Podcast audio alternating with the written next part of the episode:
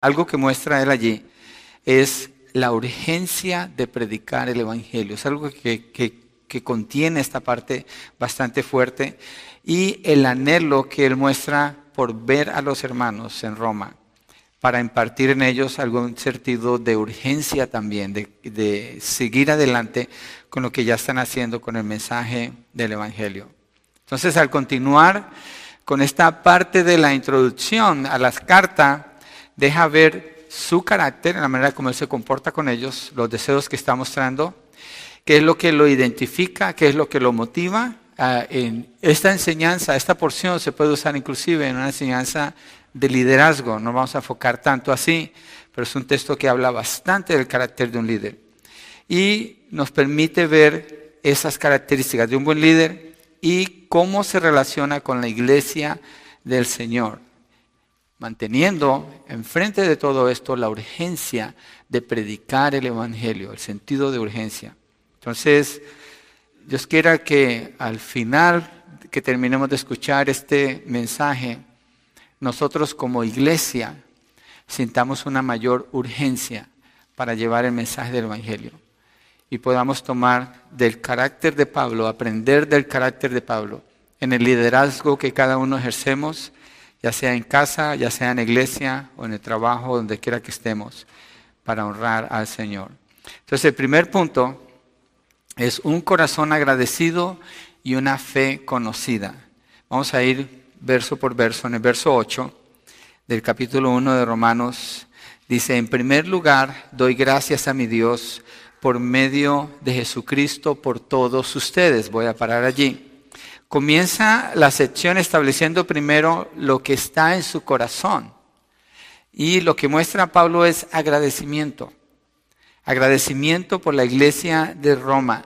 Pero fíjense que lo hace con una dependencia del Señor cuando dice, en primer lugar, doy gracias a mi Dios por medio de Jesucristo por todos ustedes. Está reconociendo la obra de Dios en los creyentes en Roma, le está dando gracias a Dios y lo hace por medio del Señor Jesucristo. Esto también muestra una relación de intimidad que Pablo está experimentando con el Señor cuando dice doy gracias a Dios. Hay una, una, actitud de gratitud y aprecio hacia estos hermanos que en realidad él no los conoce. Pablo no fundó esta iglesia, él no los ha visto.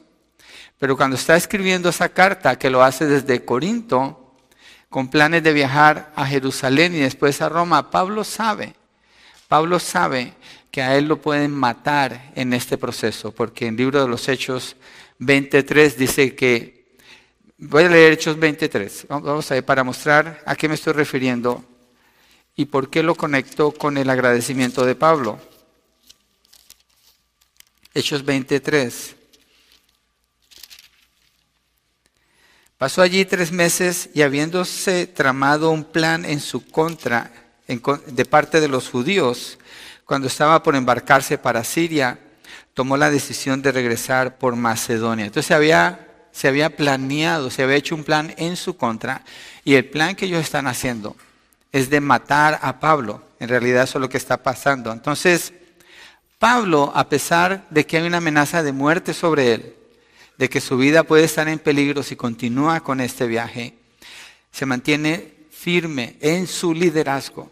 Y su liderazgo lo demuestra cuando lo que le preocupa no es su vida, sino enfocarse en el bienestar de esta iglesia, reconocer la obra que Dios está haciendo en los hermanos en Roma y ser agradecido con el Señor. Entonces, las prioridades de Pablo las mantiene tan enfocadas que las circunstancias no cambian sus prioridades. En la vida así es. Las prioridades tienen que estar definidas, tienen que estar bien definidas porque las circunstancias no pueden determinar nuestras prioridades. Nuestras prioridades están definidas en, nuestra relación con Dios y Pablo lo está demostrando. Doy gracias a Dios por medio de su Hijo Jesucristo, por ustedes. Entonces, esa prioridad le permite a él mostrar agradecimiento y demostrar que tiene una relación íntima con el Señor y un deseo por el bien de estos hermanos de la iglesia del Señor. Estoy leyendo un libro que se llama no lo tomen como una recomendación, yo creo que a mí me va a ayudar. Dice, ¿cómo hacer más y mejor? Así se llama un libro pequeñito. Pero el escritor empieza a hacer algo antes de, de, hablar de los puntos de las cosas que se pueden hacer para mejorar en productividad. Y dice, lo primero es que tus prioridades estén definidas. ¿Y cuál es la prioridad de la vida? ¿Cuál es la prioridad para el creyente? ¿Cuál es la prioridad en realidad para toda la humanidad de acuerdo al propósito de Dios? Es glorificar a Dios, vivir una vida que glorifique a Dios. Entonces, en base a esa prioridad, todo lo demás se puede poner en su lugar. En base a esa prioridad, Pablo, a pesar de que su vida está en peligro, hay una amenaza de muerte, él puede ver mucho más allá de sí mismo, puede ver más allá a lo que Dios está haciendo y estar agradecido con el Señor. Entonces, esa es una característica importante en el liderazgo de Pablo. Y afirma que la fe de ellos es conocida por todas partes. Voy a regresar allí a Romanos 1, nuestro texto base, verso 8. En primer lugar, doy gracias a mi Dios por medio de Jesucristo por todos ustedes, porque todo, eh, porque todo el mundo, porque todo el mundo me parece que me falta una letra aquí porque por todo el mundo se habla de su fe. Me estaba comiendo por... Por todo el mundo se habla de su fe. Entonces la fe de ellos es conocida y esa es la razón por la cual Pablo está dando gracias. Doy gracias por ustedes porque se ha manifestado una fe fuerte. Porque el testimonio de su iglesia es conocido por todo el mundo. Se refiere en este sentido. Ellos están en Roma, Roma es la capital del imperio. ¿Se han oído estos dichos cuando se dice todos los caminos conducen a Roma? ¿Cierto? Bueno, los que no estamos tan jovencitos sabemos de qué estamos hablando, los jovencitos yo no sé si han escuchado eso. Todos los caminos conducen a Roma, pero otro dicho también. Yo me acuerdo que lo usábamos antes, cuando usábamos los mapas de papel, y había que parar y preguntar. Preguntando se llega a dónde? a Roma. Mi esposa decía, pero no vamos para Roma. bueno, era yo el que le decía porque yo no quería preguntar. Por lo general el hombre no quiere preguntar. El hombre quiere hallar y darle y se pierde. Y ella dice, paremos y preguntemos. Bueno, el punto es que estos dichos indican la importancia, la centralidad de Roma. Entonces cuando Pablo dice, porque su fe es conocida por todo el mundo, a lo que se está refiriendo es que como la gente pasa tanto por allí, se distribuyen en todo el imperio, están llevando el mensaje. Y esta iglesia o estas iglesias en Roma han sido firmes en medio de persecución, en medio de una situación bien difícil. Ser creyente allí era algo bastante difícil. Entonces cuando Pablo dice, doy gracias a Dios por medio del Señor Jesucristo, por ustedes, porque su fe es conocida en todo el mundo, Pablo no está poniendo palabras bonitas en una introducción de una carta que quiere que los impacte a ellos. Pablo está mostrando lo que verdaderamente está en su corazón. Y esta es una iglesia íntegra y fiel en su devoción por la verdad. Pablo está bien agradecido por eso. Y el corazón de Pablo lo mantiene enfocado en la gloria de Dios, por eso se alegra en lo que Él conoce de ellos y está dando este agradecimiento, está teniendo esta celebración de la vida del Señor manifestada en esta iglesia. Segundo, una petición sin límites, versos 9 y 10. Dice verso 9 y 10, porque pues Dios, a quien sirvo en mi espíritu en la predicación del Evangelio de su Hijo, me es testigo de cómo sin cesar hago mención de ustedes siempre mis oraciones implorando que ahora al fin por la voluntad de Dios logre ir a ustedes. Entonces Pablo pone a Dios como testigo de esta afirmación y afirma que está prevaleciendo en la oración por los hermanos en Roma. Se me hace muy importante esto. El primer punto, el agradecimiento reconociendo lo bueno que hay en esa iglesia. El segundo punto, la afirmación de que Él está orando, Él está clamando por ellos. Ok. En este caso, como Él está describiendo la oración, yo no creo que Pablo está diciendo, sí, sí, voy a orar por ustedes. Nosotros aquí en la iglesia tenemos un chat en WhatsApp donde se, están, las personas comprometidas entran en ese grupo y ahí ponemos peticiones de oración. Y pasaba un sentido de curiosidad en mi corazón, donde pensé, me gustaría saber cuántos de los mensajes que salen allí, cuando dice, sí, voy a orar por ti, son oraciones apasionadas, son oraciones entregadas, donde hay un ruego, hay una súplica, hay un clamor delante de Dios porque mi hermano puso una petición. Mi hermana en la fe está teniendo una necesidad. Es bien importante, mire hermanos, Pablo no está llenando un papel para quedar bien con esta iglesia. Pablo está mostrando la condición de su corazón. Pablo está escribiendo inspirado por el Espíritu Santo y afirmando ya dos veces en el nombre de Dios, en el nombre del Señor. Él no está usando el nombre de Dios en vano. Él no está usando su posición o su función como apóstol, como autoridad, para influenciarlos a ellos. Pablo está mostrando un amor verdadero y un corazón que está entregado. Él está llevando a esa iglesia en su corazón, los está levantando y dice que no para de orar por ellos. Entonces yo creo que vemos el agradecimiento, la oración, características que podemos considerar nosotros como iglesia, que nos pueden ayudar en nuestra madurez espiritual, en nuestro crecimiento en la fe, en nuestra efectividad, en el propósito para el cual Dios nos ha llamado. En Primera de Tesalonicenses 5:17 Vamos allí, porque si a usted le gusta marcar su Biblia, es un buen versículo para marcar en cuanto a la oración, bien cortito, y es fácil de memorizar inclusive. Primera de Tesalonicenses 5, 17. Está en la página 1218 si tiene la nueva Biblia de las Américas y dice,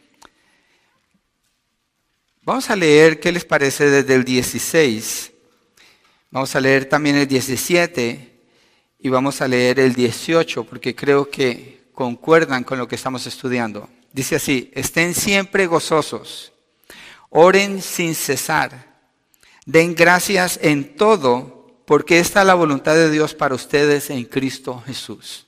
Cuando Pablo escribe así en Tesalonicenses, cuando escribe la introducción de la carta a los romanos, Pablo no solamente está diciendo, hey, tienen que orar, es que él así vive. Pablo así vive. Pablo, Pablo, vive orando continuamente, está dedicado a qué?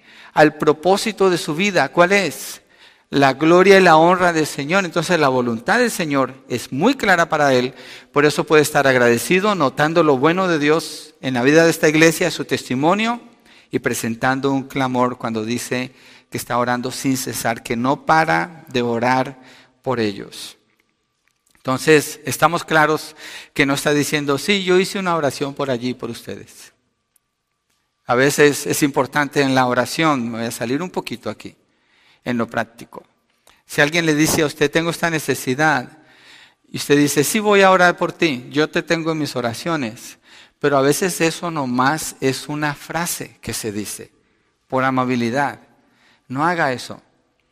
Una mejor postura puede ser, si usted sabe que no es tan fuerte en su oración, usted le dice a esa persona, vamos a orar.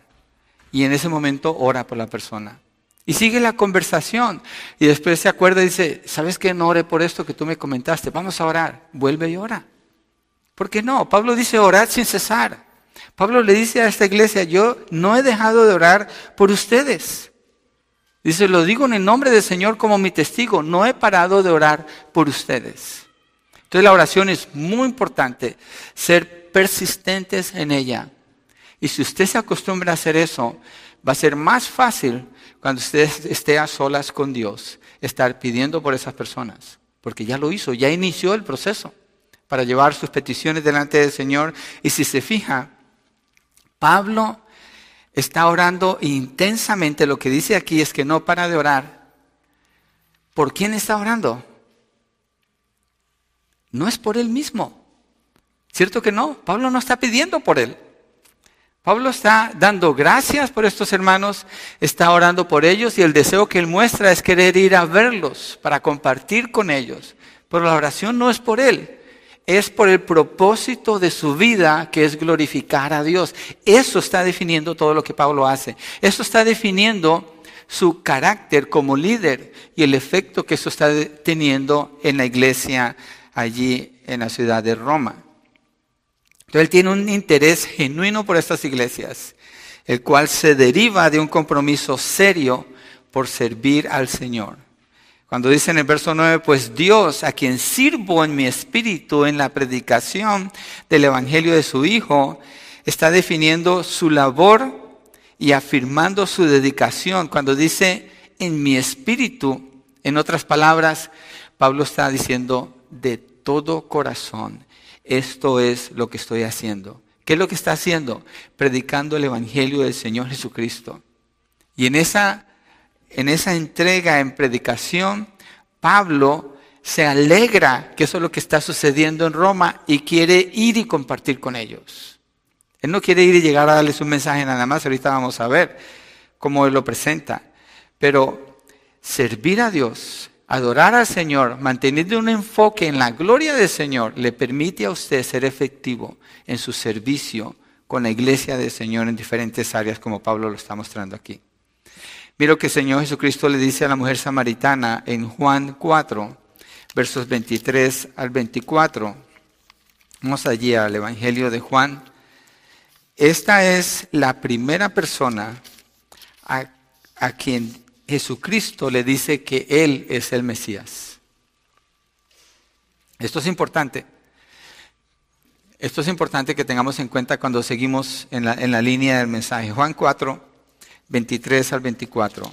Él le dice a ella en cuanto a la adoración, pero la hora viene, y ahora es, cuando los verdaderos adoradores adorarán al Padre en espíritu y en verdad, porque ciertamente a los tales el Padre busca que lo adoren. Dios es el espíritu, y los que lo adoran deben adorar en espíritu y en verdad. ¿Y qué es lo que Pablo está diciendo? pues Dios a quien sirvo en mi espíritu está muy conectado con lo que Jesucristo está diciendo en Juan capítulo 4 acerca de la, adoración a Dios que sucede en espíritu y en verdad. Entonces estoy sirviendo a Dios en mi espíritu, es porque estoy adorando a Dios de todo corazón, estoy sirviendo a Dios de todo corazón.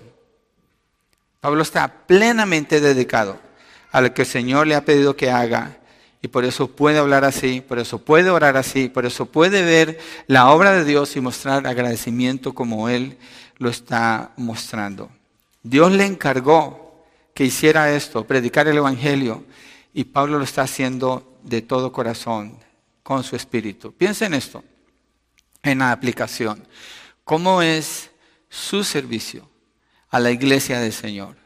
¿Cómo es su corazón? en relación con la iglesia del Señor? ¿Cuál es el nivel de, oración que usted tiene por sus hermanos en la fe? ¿Cuánto ora usted por las familias de la iglesia, por las necesidades de la iglesia?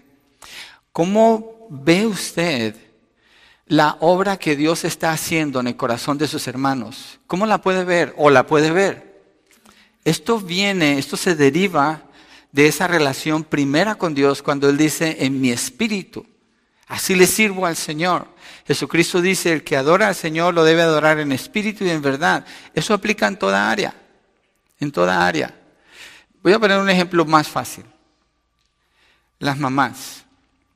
Cuando usted está atendiendo a sus hijos, yo noto esto a veces en mi casa. Mi esposa empieza a hacer preguntas a investigar algo. Y alguno de mis hijos dice, ¿por qué quieres hacer algo? Ese es su trabajo de mamá. Ella está haciendo bien su trabajo. Quiere saber le interesa, el corazón está allí, necesita saber, quiere ver todo, quiere conocer todo. Hay un deseo por conocer todo, pero la motivación es un amor por hacer bien. Ahora movámoslo en relación con la iglesia. En relación con la iglesia debe haber un interés despertado en nuestros corazones como consecuencia de una relación bien establecida con Dios, un propósito en la vida bien claro, bien definido, entonces vamos a poder ver la bondad del Señor a nuestro alrededor.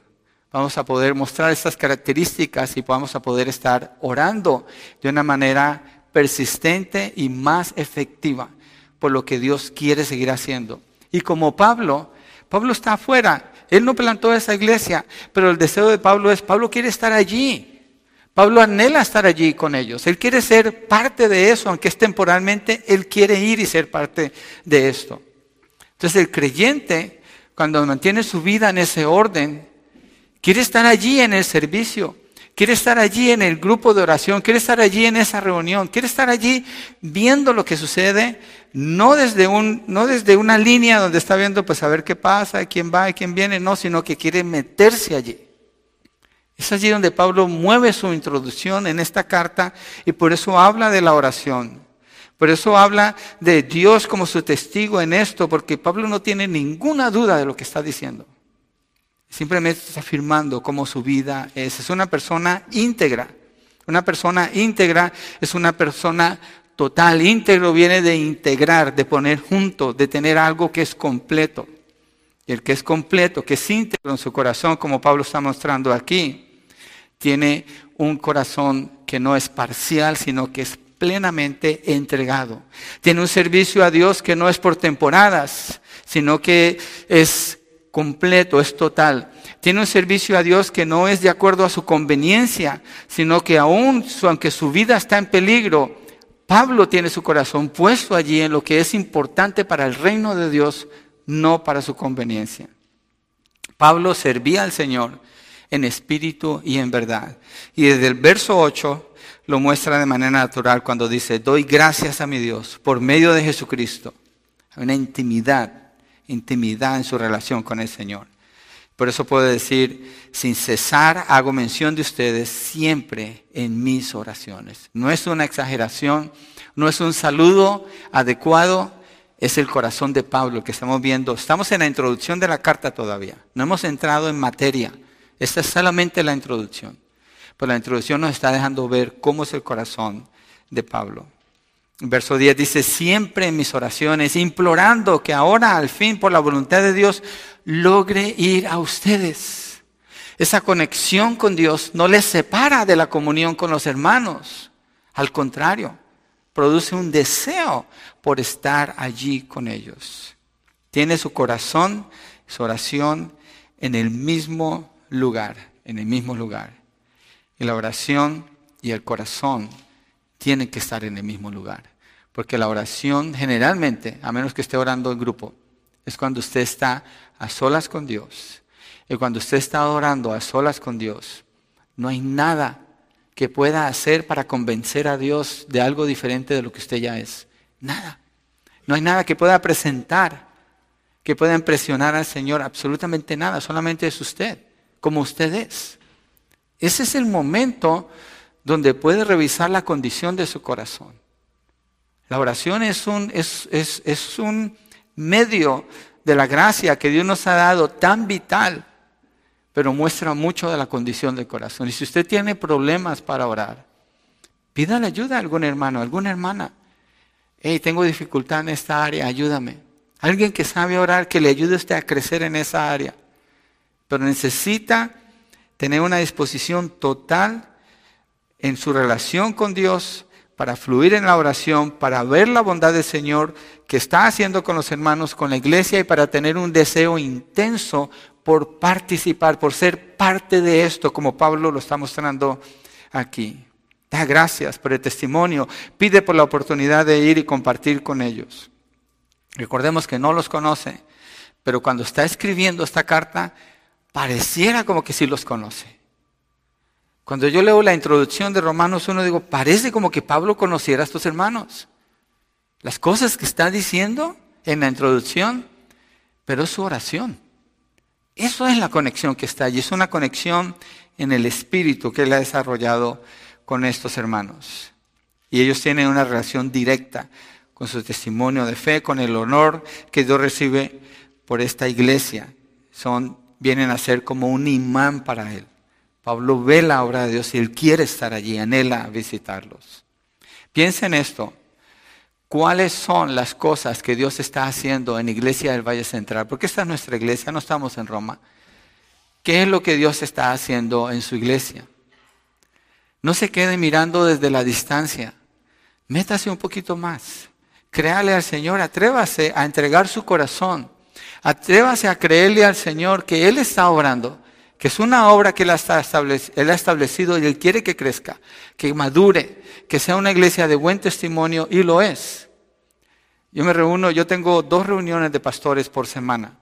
Una reunión es local y otra es internacional, porque son amigos que, que he tenido por años.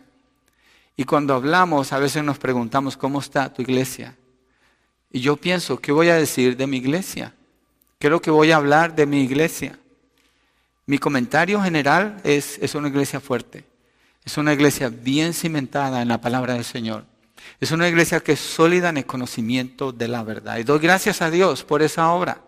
Doy gracias a Dios por la obra que Él está haciendo en ustedes. Y anhelo ser parte de eso. Y puedo hablar bien de la iglesia. Hay mucho que nos falta por crecer. Pero es, es importante poder ver eso. ¿Qué es lo que Dios está haciendo allí? Y si falta algo, ¿cuál es mi parte? ¿Anhelo estar allí? Debo anhelar estar allí para ayudar en lo que Dios quiere edificar.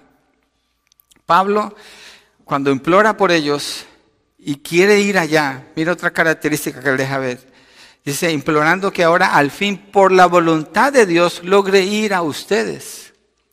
Pablo sabe que él depende de Dios y mantiene un corazón sumiso a la voluntad del Señor. ¿Es malo el deseo de Pablo para ir a verlos a ellos? No, es muy bueno. Pero Pablo sabe que necesita depender del Señor. A veces la oración se puede tomar así, cuando es superficial. Vamos a comprar un carro nuevo. Ok, la esposa dice, vamos a comprarlo. ¿Cómo sabemos que estamos en la voluntad del Señor? Pues oremos. Ok, Señor, mira, queremos comprar ese carro nuevo que está allá. Ok, ya oramos, vamos y lo compramos. Eso no es orar. Eso es usar el nombre de Dios en vano para satisfacer un deseo egoísta, para traer un placer propio. Eso no es orar. Pablo, Pablo no está pidiendo por un carro nuevo, Pablo, Pablo está pidiendo por ir a una ciudad donde puede representar su muerte, porque ya le han dicho, cuando tú vayas allá, te van a atar las manos, te van a llevar. Y en realidad Pablo termina en la prisión cuando vaya, antes de llegar allá. Pero aún así, la postura de Pablo en su misión al Señor, acordémonos, la vida de Pablo refleja una característica única, donde está dedicado al propósito esencial de la vida, que es glorificar a Dios, honrar a Dios, satisfacer al Señor, agradarle a Él. Y Pablo en esta oración, aunque es algo tan bueno y esa iglesia puede ser muy beneficiada, él dice, si el Señor quiere, si es la voluntad del Señor, si es que es la voluntad del Señor. Entonces, por bueno que se vea algo, eso no indica que usted deba de hacerlo. Por bueno que se vea algo, lo que indica es que usted necesita someter su voluntad al Señor. Precisamente cuando usted anhela algo más de lo normal, es cuando más debe de orar es cuando más debe de orar. Pablo está diciendo al decir, implorando que ahora al fin por la voluntad de Dios logre ir a ustedes. Está diciendo igual, Dios es el que es Señor y viene diciéndolo desde el principio en la carta. Jesucristo es el Señor. Jesucristo es el Rey. Ellos tienen que saber y Él se los está demostrando a esta iglesia nada más en la introducción de su carta. Entonces Pablo está agradecido por ellos, por su fidelidad con el Señor y presenta una petición sin límites en la cual está completamente dependiendo del Señor. Tres, una fe mutua, versos 11 y 12. Allí en Romanos 1 dice, porque anhelo verlos para impartirles algún don espiritual a fin de que sean confirmados, es decir, para que cuando esté entre ustedes nos confortemos mutuamente, cada uno por la fe del otro, tanto la de ustedes como la mía. Entonces Pablo dice, ¿por qué tiene ese anhelo? Para impartirles algún don espiritual. No está hablando de los dones que da el Espíritu Santo, está refiriéndose a una, a una ministración, ministrarlos a ellos con la capacidad que Dios les ha dado. Y lo hace de manera muy modesta porque dice, es decir, cuando dice en el verso 12, para que cuando esté entre ustedes nos confortemos mutuamente, cada uno por la fe del otro tanto la de ustedes como la mía. Prácticamente está diciendo esto. Él es el apóstol. Él es el apóstol Pablo. Él escribió una tercera parte del Nuevo Testamento. El hombre más que más influencia tuvo en todo el imperio, en toda la región de Europa. Y está hablando de una manera tan modesta cuando dice, anhelo verlos, estoy dependiendo si es la voluntad del Señor para compartirles algún don espiritual, es decir, para poder que yo pueda hacer algo por ustedes, Pablo tiene mucho que puede hacer por esta iglesia, pero él mantiene una postura modesta en su corazón, humilde en su dependencia en el Señor y alegre viendo lo que Dios ha hecho con una oración prevalente por ellos. Por eso Pablo puede hacer, hablar así. Acordémonos de nuevo, estas no son palabras para poner junta una introducción que suene bien. Pablo está abriendo su corazón con una iglesia que no lo conoce personalmente a él y está mostrando quién él es. Entonces dice que quiere ir para confirmarlos o afirmarlos. La oración de Pablo por los colosenses nos puede ayudar a entender lo que aquí tiene en mente. Mire, Colosenses 1, del 9 al 11. Miremos la manera como él ora por los colosenses.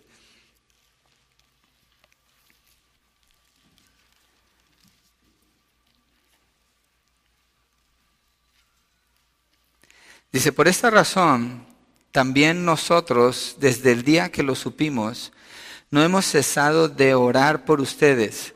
¿Se acuerdan cómo le habla a los romanos? Estoy orando sin cesar, no paro, igual aquí. No hemos cesado de orar por ustedes, esta es otra iglesia, pidiendo que sean llenos del conocimiento de su voluntad. Pablo no está diciendo pidiendo que no se vayan a enfermar, que sean llenos del conocimiento de su voluntad, en que en toda sabiduría y comprensión espiritual Verso 10.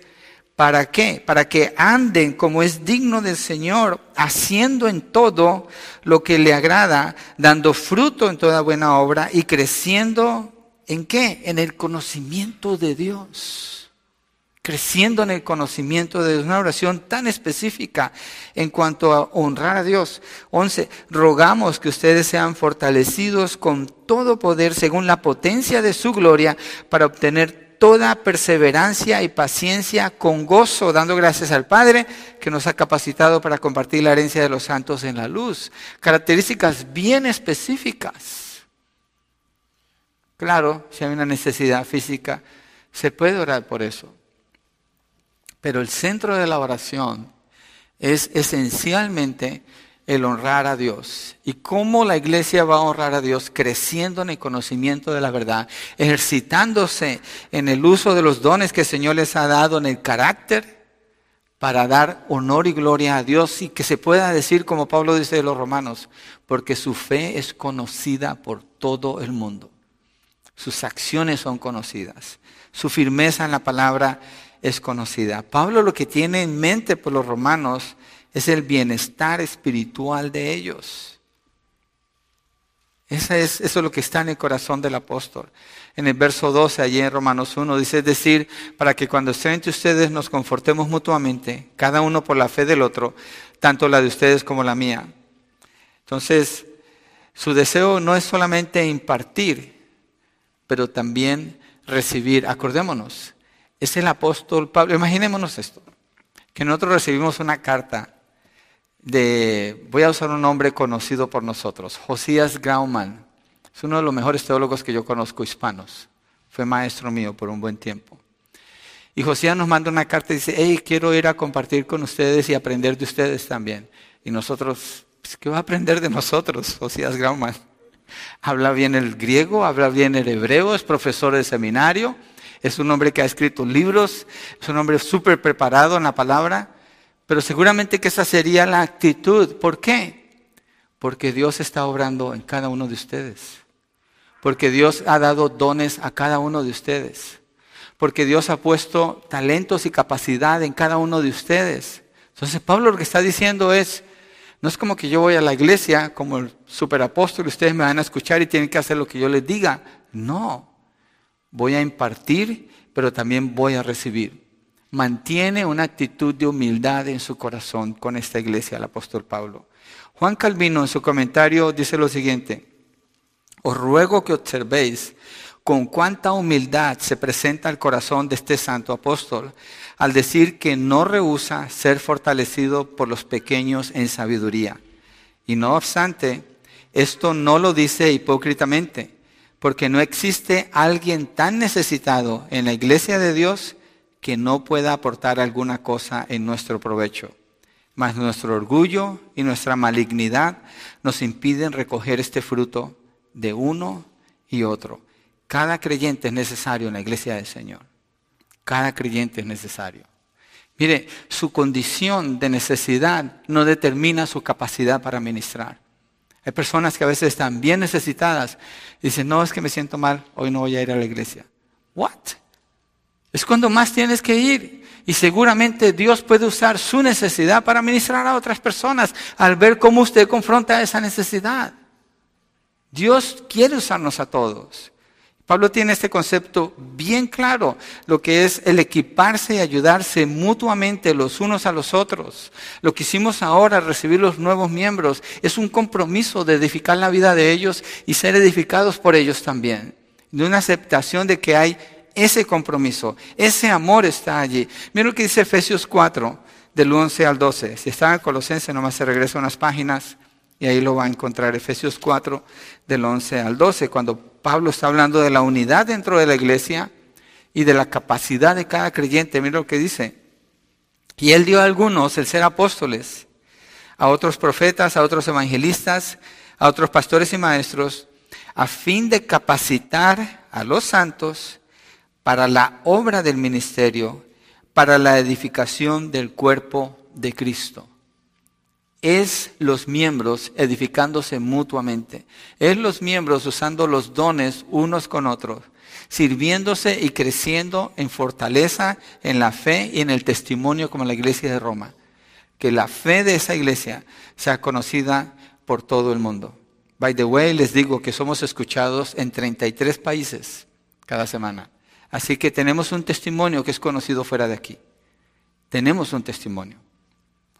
Dios quiere que tengamos un buen testimonio, pero ese testimonio viene en la capacidad como nos relacionamos unos con otros, como ponemos el corazón en la oración, en la súplica, en el ruego, donde estamos pidiendo sin cesar por el bien de la iglesia, dando gracias a Dios por las cosas buenas que vemos que Él está haciendo y suplicando por las que faltan, pidiendo por el crecimiento, por la madurez espiritual y teniendo un anhelo profundo de estar allí, de participar. Yo quiero estar allí con los hermanos.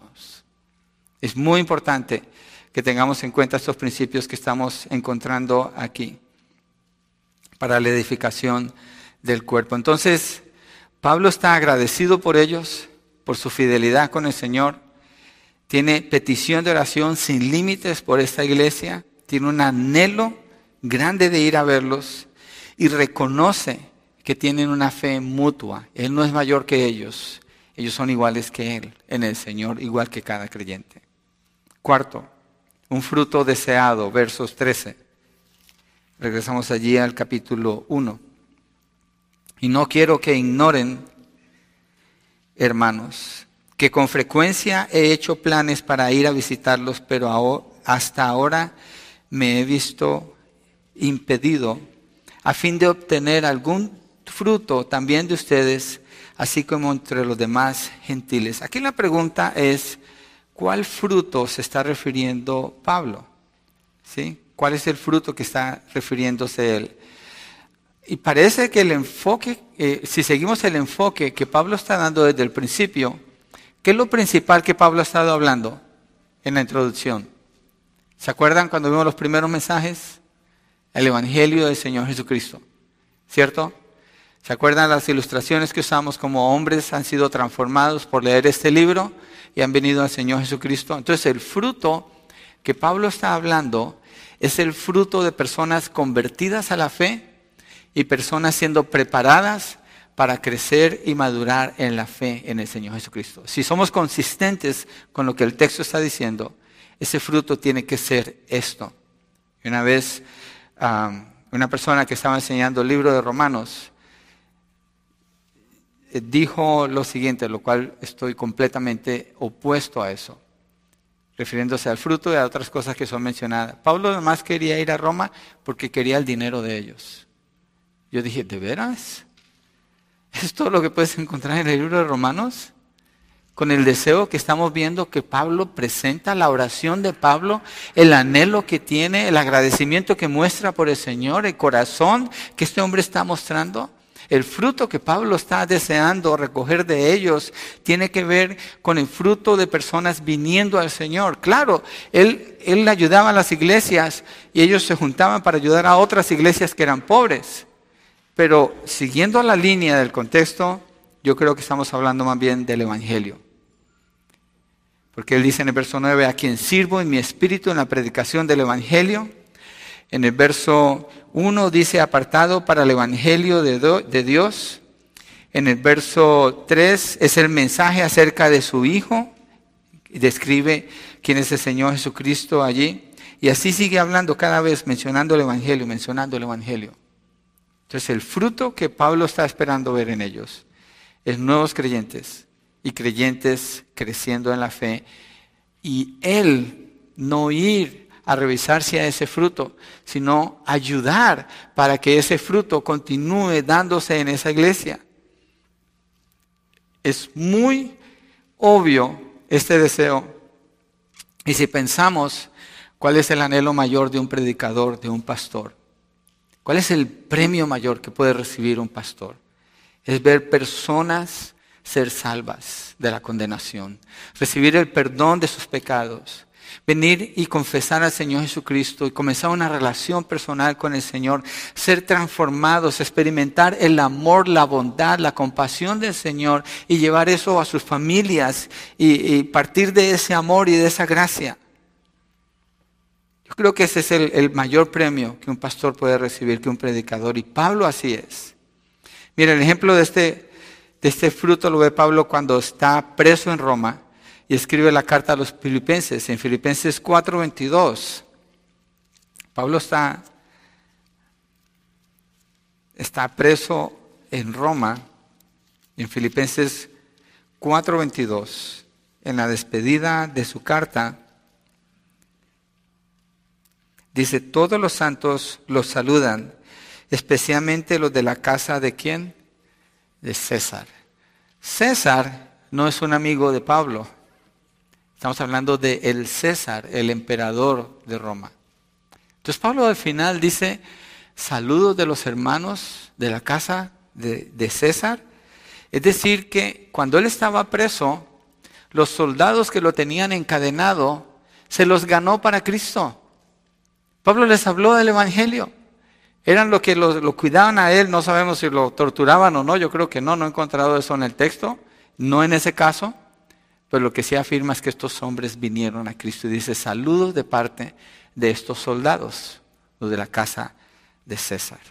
Entonces el deseo de Pablo con la iglesia de Roma, el fruto que él anhela ver es este fruto.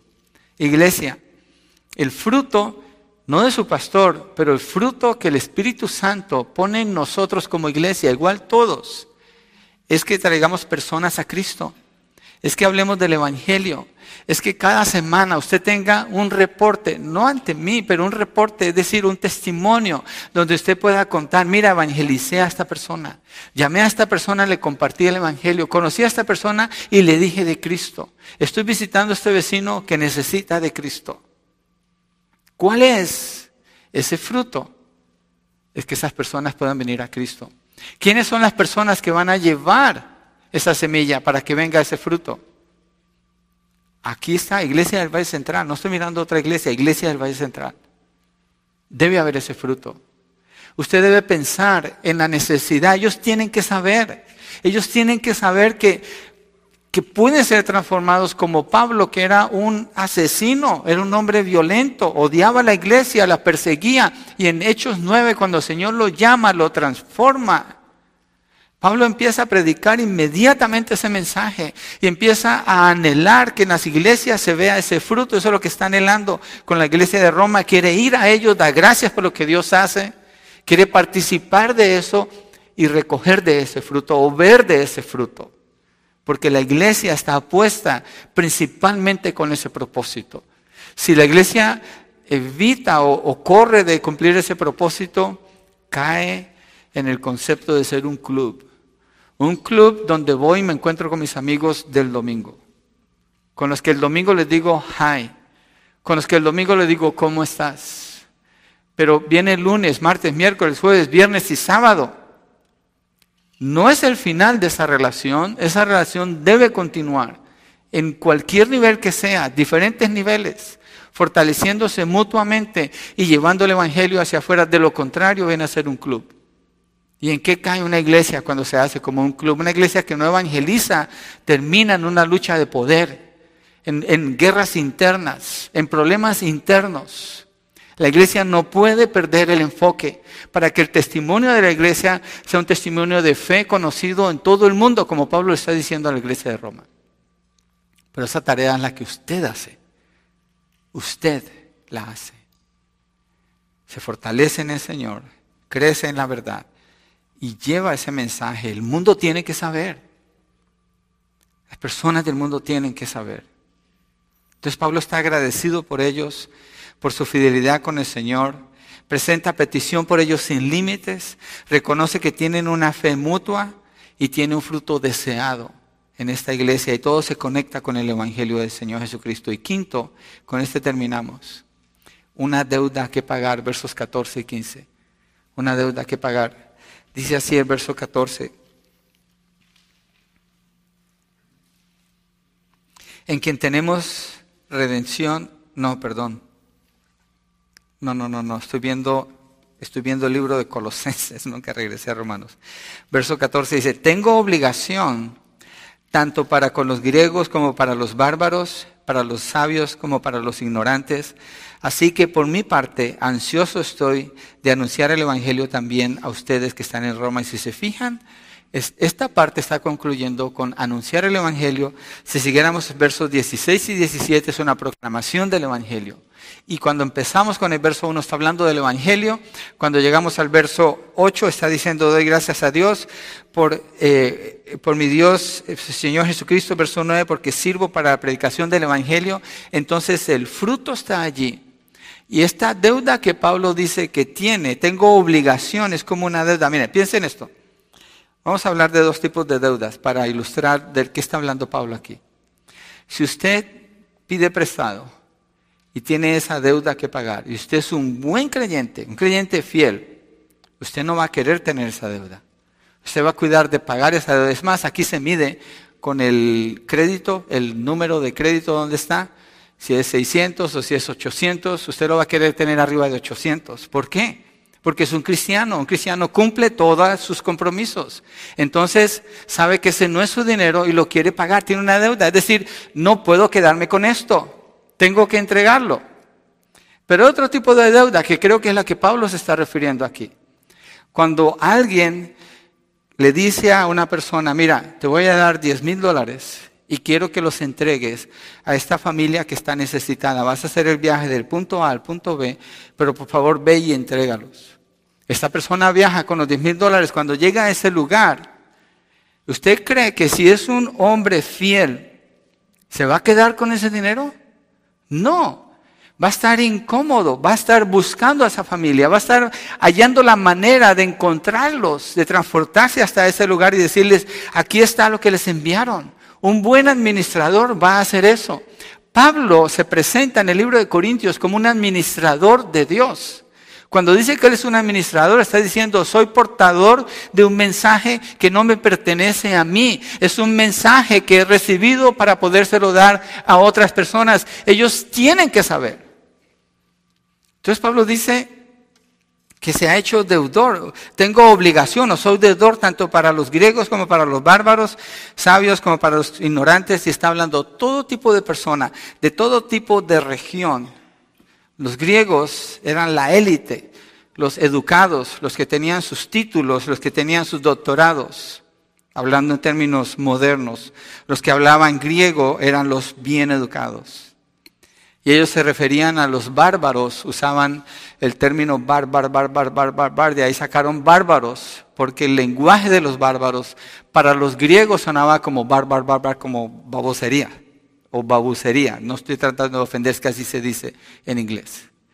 Y no sé si he encontrado la palabra correcta en español todavía. Pero eso, eh, ¿cómo se dirá esa palabra? ¿Bubbling?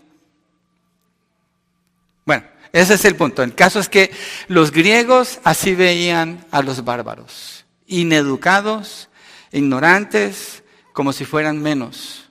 ¿Pero por qué? Porque ellos decían eso. No es que fueran así, porque habían bárbaros que eran educados también.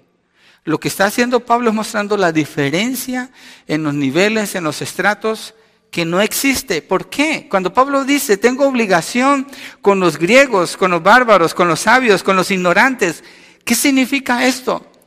Tanto el griego, el educado, como el que no tiene educación, tanto el, el sabio como el que es ignorante, los cuatro, todos necesitan, todos tienen la misma necesidad. La respuesta para el problema del hombre es el Evangelio del Señor Jesucristo.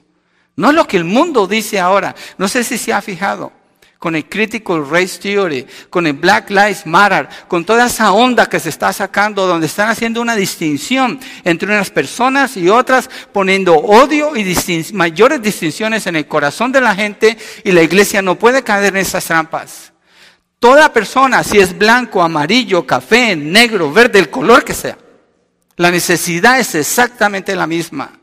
Si es el presidente, el gobernador, el alcalde, el jefe de la policía, el médico, el vecino, el que recoge la basura, todos tienen exactamente la misma necesidad y la obligación que Pablo dice cuando llega a Roma es tengo una obligación con todos. Tengo una obligación porque si no reciben el mensaje corren peligro de la condenación eterna. Tengo una obligación. No puedo no decirles. Entonces la pregunta para el creyente frente al Evangelio no es esta. Voy a decir algunas que no son correctas. ¿Cómo voy a predicar el Evangelio? A mí me da vergüenza, ¿qué tal si me rechazan? Eso es egoísmo. ¿Son temores reales? Yo entiendo que sí, pero están basados en el egoísmo. Porque la pregunta real para todo creyente, así como Pablo dice, es, estoy en obligación Dios me encargó un mensaje que yo no entendía, yo no conocía. Hablábamos en el grupo de hogar, abría la, Biblia no entendía nada, pero después Dios me abrió los ojos. Tengo un mensaje, me lo dio Él. Yo no soy tan inteligente para decir, lo descubrí. Dios me lo dio. El Espíritu Santo me ilumina para comprender y ha transformado mi vida. ¿Cómo me voy a quedar con esto? ¿Cómo no les voy a decir? Entonces la pregunta, la preocupación, el temor debe ser, ¿Cómo no le voy a dar el Evangelio a esta persona? ¿Cómo es que no se lo voy a dar? No hay manera de justificar el no darlo. No existe manera. Y no hay que ser un psicólogo para entender entonces cuál es la necesidad de esa persona, cuál es su condición. No necesita nada de eso. Por eso Pablo les dice a ellos, para que yo los ministre a ustedes, ustedes me ministren a mí, porque todos tenemos el mismo mensaje para presentárselo a un mundo que necesita el mismo mensaje porque tiene el mismo problema. El problema de la humanidad es el pecado, el pecado en el corazón. Ese es el problema de la humanidad. Y la solución se encuentra en el Evangelio. Si no, mire alrededor las guerras, los conflictos, mire alrededor. ¿Cuál es el problema? Es el pecado. Los tratados de paz, ¿ustedes creen que soluciona algo? Que yo sepa, desde que crearon las Naciones Unidas, se supone que fue para eso, para parar las guerras en el mundo y no han parado las guerras. Es más, ellos son parte del problema de las guerras.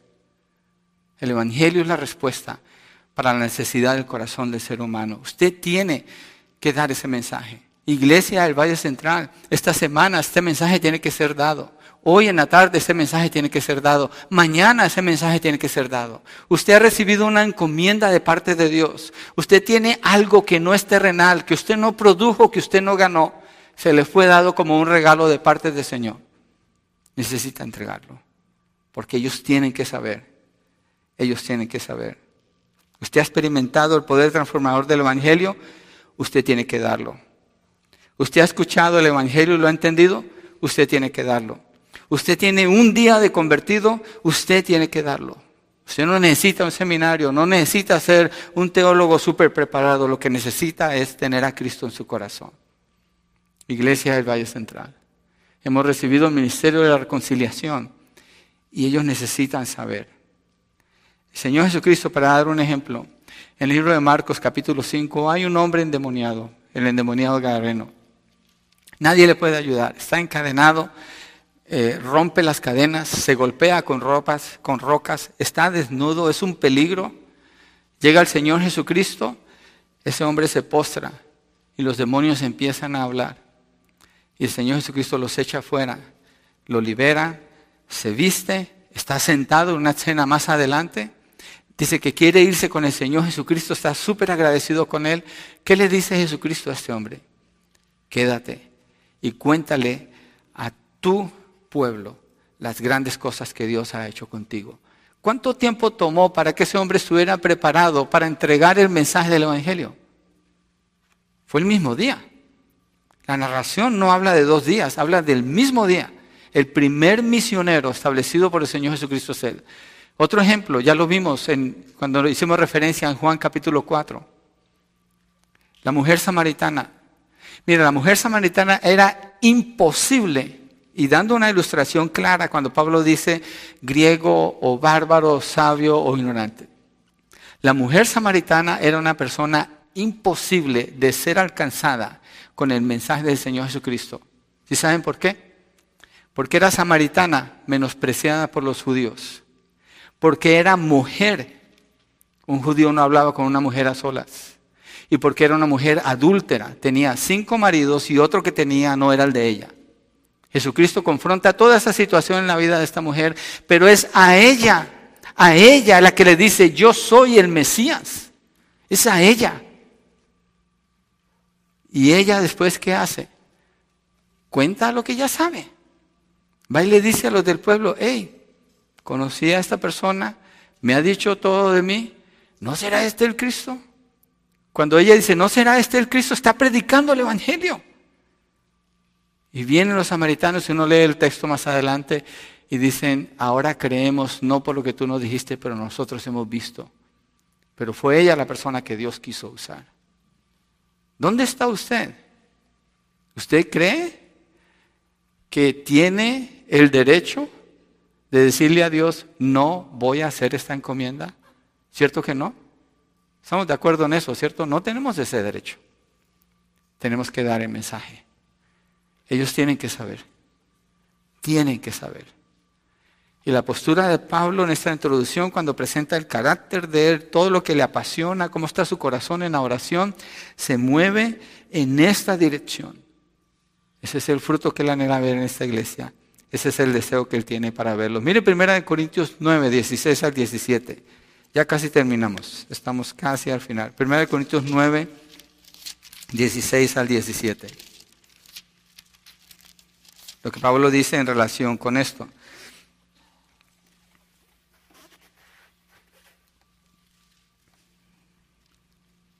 Porque si predico el Evangelio, no tengo nada de qué gloriarme, pues estoy bajo el deber de hacerlo. Pues hay de mí si no predico el Evangelio. Porque si hago esto voluntariamente, tengo recompensa. Pero si lo hago en contra de mi voluntad, un encargo se me ha confiado. Es decir, sea que tenga ganas o no, esto no es mío, necesito entregarlo. Iglesia del Valle Central, usted necesita entregar este mensaje que se le ha confiado. Es algo muy precioso como para que lo tenga guardado para usted mismo. Tiene una obligación. ¿Con quién? Con la gente de Modesto, de Ciris, de Turlock, o del área de la bahía, o si vive en las montañas, o si está de visita y va a regresar a su país, usted tiene una obligación con las personas en su trabajo, con sus vecinos, con sus familiares. Usted tiene una obligación. Y mire cómo Pablo termina, porque esto es bien interesante, verso 15. Así que por mi parte, ansioso estoy de anunciar el Evangelio también a ustedes que están en Roma. ¿A quién les va a predicar el Evangelio? A la iglesia de Roma. Pero es que ya son salvos. También la iglesia necesita escuchar el Evangelio. Y él como predicador sabe esto y les quiere llevar, anhela darles el Evangelio. ¿Qué es lo que estamos haciendo? Estoy predicando el Evangelio. ¿Cuántas semanas llevamos aquí? Varias. ¿Estudiando qué? La introducción del texto que nos va a enseñar el Evangelio. La iglesia necesita escuchar el Evangelio para ser fortalecida, para ser llamada a su atención para ser fuerte en llevar fruto en esto que el Señor le ha encomendado. Y, Pablo está ansioso por hacer esto.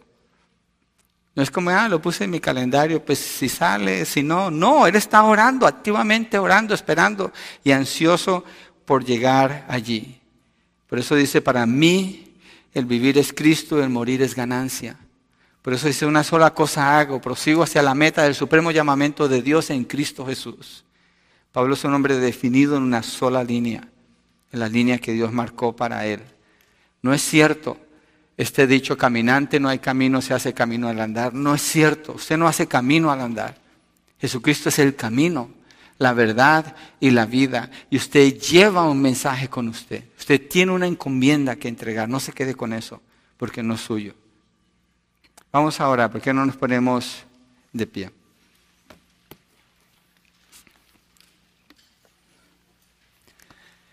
Ellos tienen que saber y nosotros tenemos el mensaje. Señor, Padre, gracias porque no entendíamos el mensaje. Gracias porque leer la Biblia era algo extraño para muchos de nosotros, Señor, y algunos nunca ni siquiera habíamos abierto una Biblia, como en mi caso.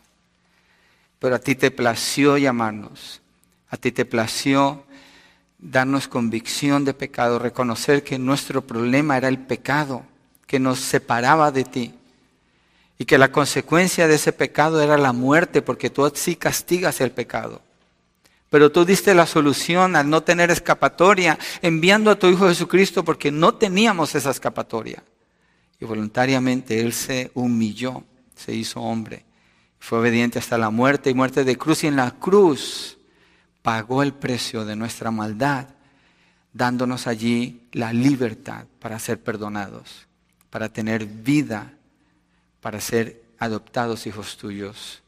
Señor, tenemos este mensaje y ellos tienen que saber, ellos tienen que oírlo. El mundo necesita este mensaje.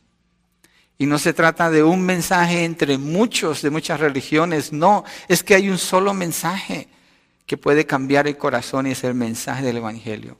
Oramos, Señor que Iglesia del Valle Central dé fruto llevando el mensaje del Evangelio. Que Iglesia del Valle Central dé fruto haciendo discípulos, enseñándoles a obedecerte, Señor. Que tu palabra sea la prioridad en sus vidas. Que Iglesia del Valle Central, Señor, seamos conocidos en el mundo por una fe sólida, una fe bien plantada y un fruto que es notable. Y oramos, Señor, por las características de la vida de Pablo el ejemplo que vemos en él. Estar concentrado en una sola cosa, ser fiel en la oración, en el ruego, tener un anhelo profundo por participar, por estar allí ministrando y siendo ministrado, para que el mensaje se pueda llevar. Ayúdanos, Padre, a revisar nuestras vidas a la luz de esta escritura y alinearnos más y más con lo que tú quieres que hagamos para darte honor y gloria, Padre. Gracias, Señor.